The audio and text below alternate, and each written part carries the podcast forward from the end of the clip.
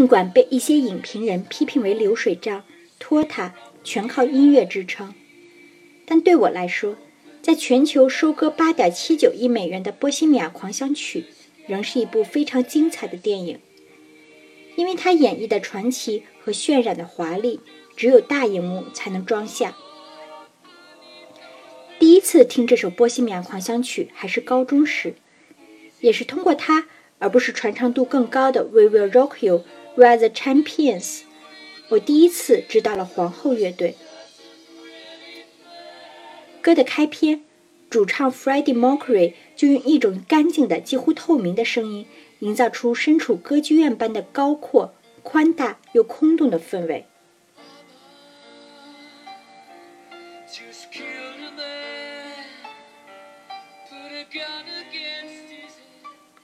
随后，重金属的猛然泄入。以及多次重复的人声叠唱，则像是他和他的乐队成员在通过地面的缝隙表白着自己。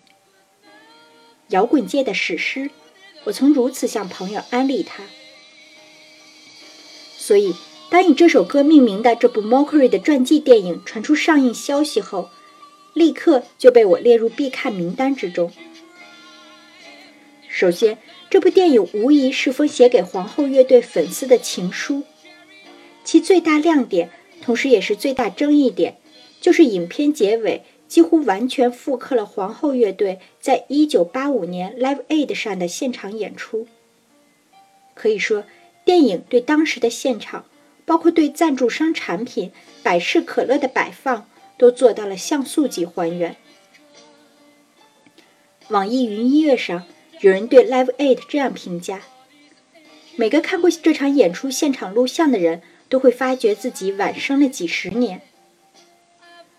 这场在英美两国相隔两小时举行的音乐盛会，邀请了大卫·鲍伊、迈克尔·杰克逊、埃尔顿·约翰、保罗·麦肯特尼、麦当娜、Bob Dylan、U2 等一百多位摇滚巨星。现场观众九万人，其中包括戴安娜王妃和查尔斯王子等皇室成员。一百四十多个国家进行了实况转播，总计吸引了近十五亿电视观众。整个演出持续长达十六个小时。而英国场里最耀眼的就属皇后乐队。《纽约时报》当天的报道称之为皇后最精彩的一次现场。在每位巨星人均基本只有一两首歌配额的情况下，皇后乐队唱了四首歌。表演时间足足有半小时。据说，这引得之后要上场的埃尔顿·约翰在后台一边跳脚一边尖叫：“你们这些混蛋，风头全被你们抢光了！”而当天，皇后乐队的第一首歌就是《波西米亚狂想曲》。这首长达六分钟的歌有六段，Mercury 只唱了最有现场氛围的第二段。随后巧妙地接到第二首《Radio Gaga》。值得一提的是，二十年后，一位纽约女孩根据这首她最喜欢的歌，给自己取了一个艺名 “Lady Gaga”。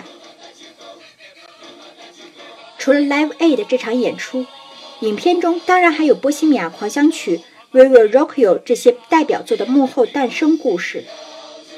比如《波西米亚狂想曲》中那句不明所以的 “Galileo”。由鼓手罗杰·泰勒负责和声，他一遍遍飙高音，录到连磁粉都快磨没了。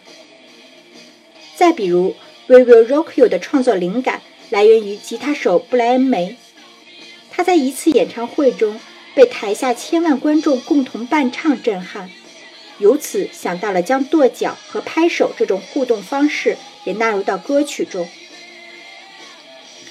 事实上，梅和泰勒以及乐队当年的经理人都深度参与了这部影片的制作。梅堪称史上最学霸的吉他手，他是物理学硕士、天文学博士以及利物浦大学的名誉校长。出道至今，梅爷标志性的发型都不曾变过，头发花白之后，常被粉丝戏称“牛顿玩吉他”。而乐队颜值担当泰勒。虽非主唱，但其天然金属嗓相当具有辨识度。尤其假声高音高到离谱，能够同时承担女高音、女低音、男高音、男低音四部分和声。最晚加入乐队的贝斯手约翰·迪肯则存在感相对较弱，在 m o c k r y 去世后不久便宣告隐退。虽然乐队其他三名成员也不乏精彩故事，并拥有无数粉丝，但最迷人的还是主唱 m o c k r y 一个流传甚广的轶事是 m o c k r y 曾对很多人说过：“我是有一天要成为流行巨星的人。”后来有一天，一脸闷闷不乐的他突然站起来，大声说：“我可能成不了流行巨星了，我将成为一个传奇。”尽管是生于东非，在印度上到中学的移民后裔，并有一嘴龅牙，但 Mockery 的确天生就是传奇。Mockery 是水星的意思，也是古罗马神话中神的使者的名字。成名之际，他就把自己的姓氏改成此，这似乎说明了他从一开始就知道自己想要什么，也知道自己将会成为什么。影片开始，加入当时还叫 Smile 的乐队之前 m o c k r y 只是一名机场搬运工，但事实上，他七岁开始学钢琴，十二岁就组建了自己的第一支校园乐队。十七岁随家人搬到了伦敦后，也辗转浪迹在不同的小乐队间。除了音乐天赋 m o c k r y 对艺术和时尚也有自己的见解。他在伦敦艺术学院学习过艺术设计，皇后乐队的 logo 也是他设计的。从好莱坞黄金期明星马琳·戴德利。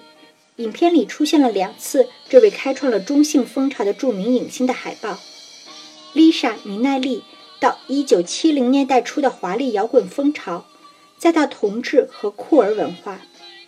Mockery 汲取各方灵感，为自己打造了独特的视觉化风格。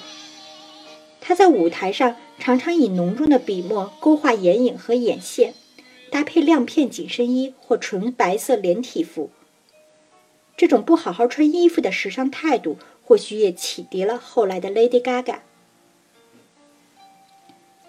而他的现场表演也是高度戏剧化，他时常会手拿一杆话筒，时而挥动，时而旋转跳跃，或边唱边扭动腰肢和屁股，或俯地和吉他手互动，或高举拳头，激情昂扬，带领观众合唱。